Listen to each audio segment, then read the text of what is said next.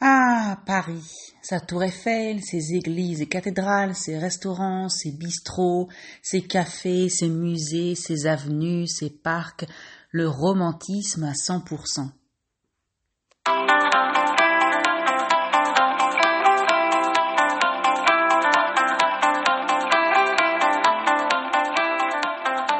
Bonjour et bienvenue à French to Go. Welcome to French to Go. Suivez-moi et mes amis sur ce podcast en français pour pratiquer le vocabulaire quotidien. Follow me and my friends in this podcast in French to practice daily vocabulary.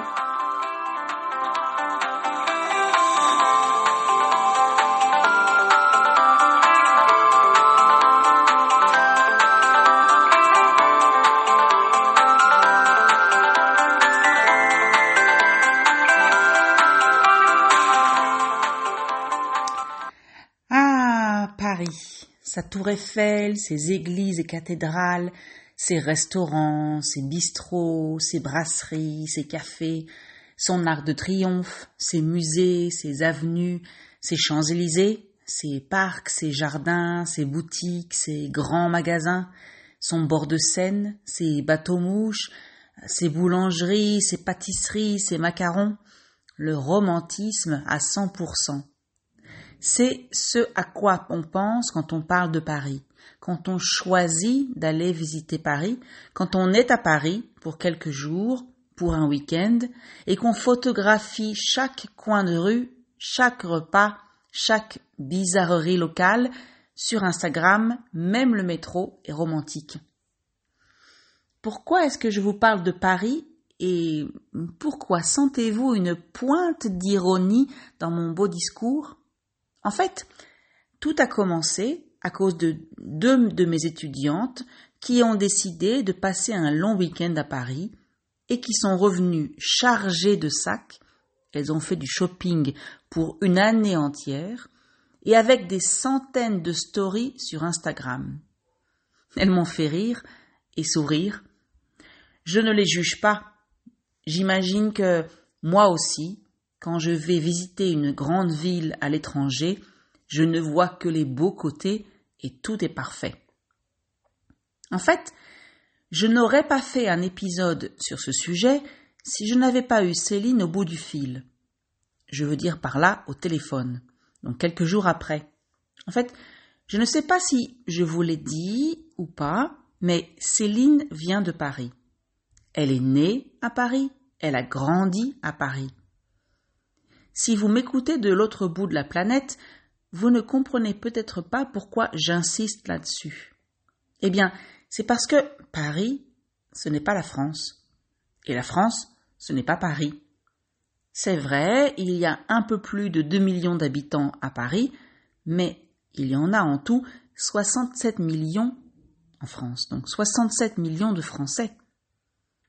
Et vous ne le savez sans doute pas, mais il existe une certaine rivalité entre les Parisiens et les autres Français, les provinciaux, ceux qui n'habitent pas ou ne viennent pas de Paris. La relation va dans les deux sens. Chaque côté juge l'autre, se moque de l'autre. Mais bon, je ne suis pas là pour parler de ça. En fait, Céline est une Parisienne qui a récemment décidé de s'installer à Bordeaux, notamment pour fuir le stress de la capitale et aussi parce qu'elle préférait élever son enfant, son fils, en province. Et, tout comme mes étudiantes en français, Céline a passé quelques jours à Paris la semaine dernière. Alors, évidemment, elle n'a pas fait le même parcours que les deux jeunes américaines. Elle a dormi chez ses parents, elle a vu d'anciens copains, elle a fait quelques expos. Ça veut dire qu'elle est allée voir quelques expositions dans des musées, des galeries d'art. Hmm, elle s'est fait de bons petits restaurants. Ça veut dire qu'elle est allée y manger. Et même mieux, elle s'est fait inviter.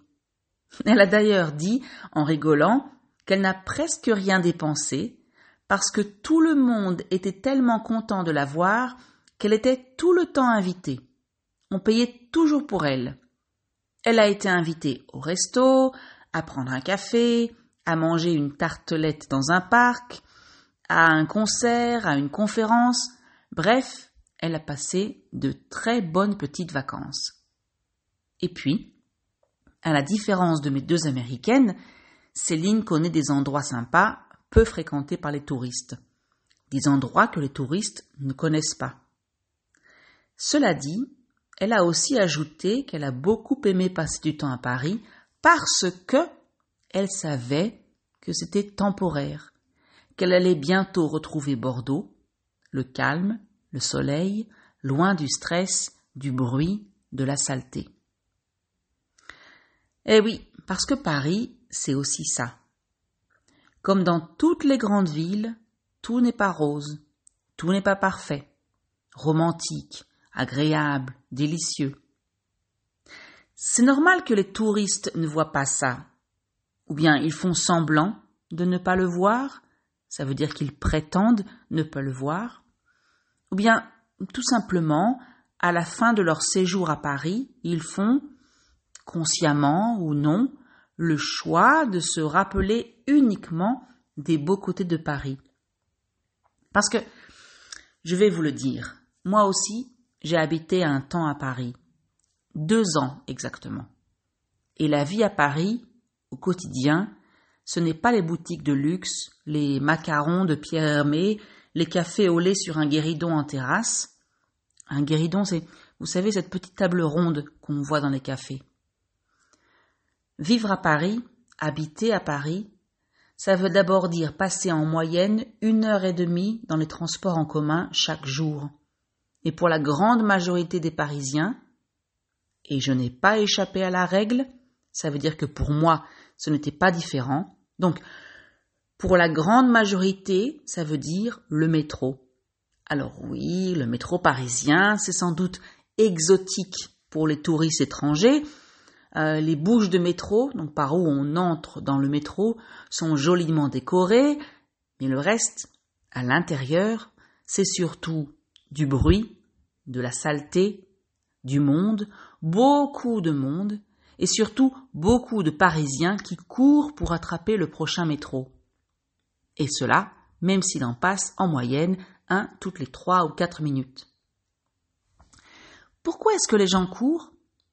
Eh bien parce que chaque minute de gagner, c'est une minute de moins sous terre, là où tout le monde fait une tête d'enterrement, une minute de moins à entendre les mendiants réciter pour la centième fois le même message pour demander de l'argent, une minute de moins à regarder des gens assis ou debout, des écouteurs dans les oreilles, occupés à faire semblant de ne pas être dans le métro.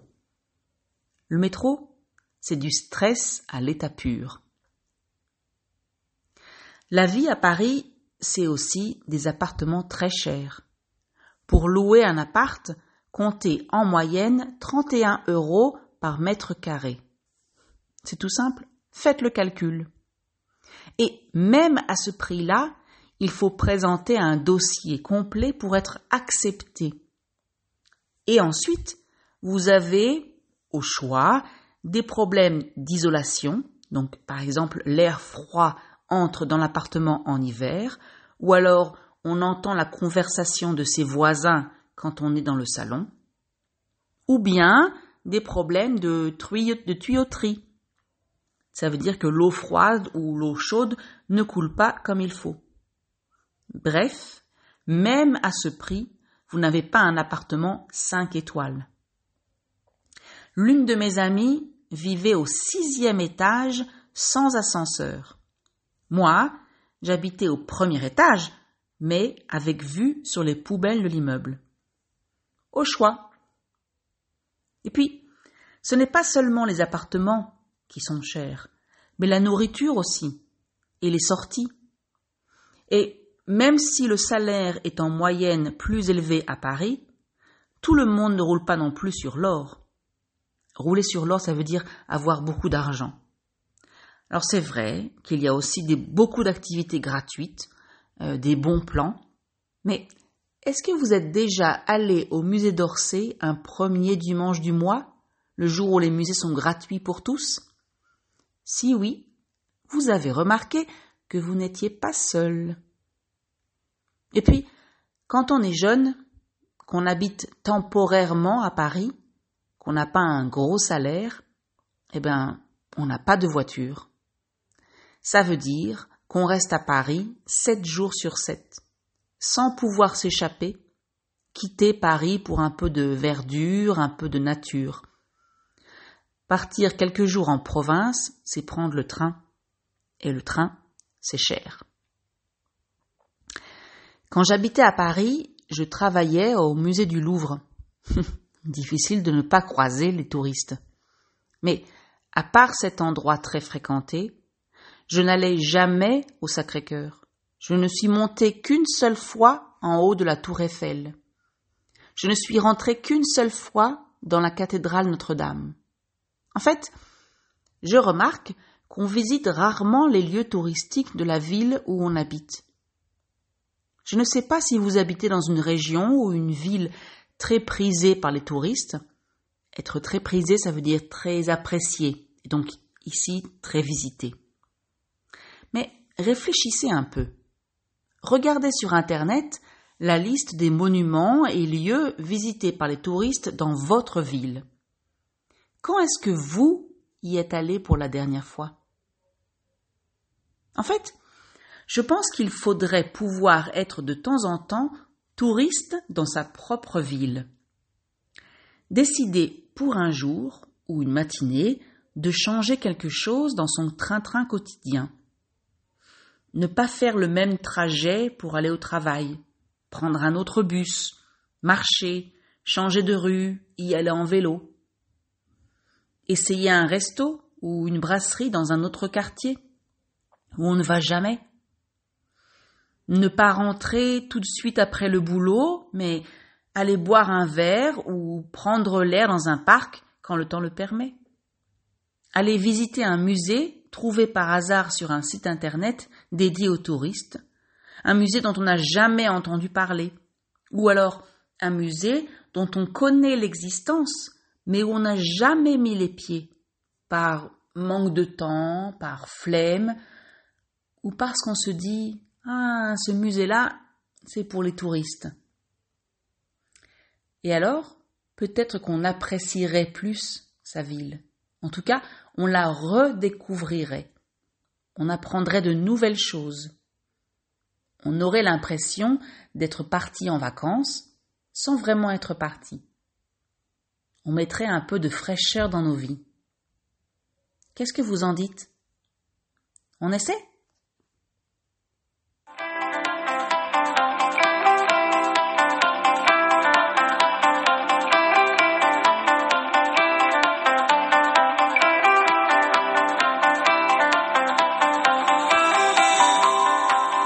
C'est fini pour aujourd'hui. That's it for today. Merci de m'avoir écouté. Thank you for listening. Je vous rappelle que vous pouvez trouver la transcription ainsi que la traduction en anglais et en hébreu sur le site www.frenchcard.com. I remind you that you can find a transcription as well as a translation into English or Hebrew on the website www.frenchcard.com.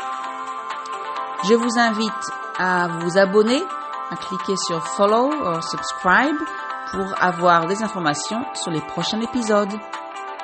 I invite you to subscribe or follow my podcast to get updates. Je vous dis merci encore une fois et à bientôt. Thank you again and see you or hear you soon.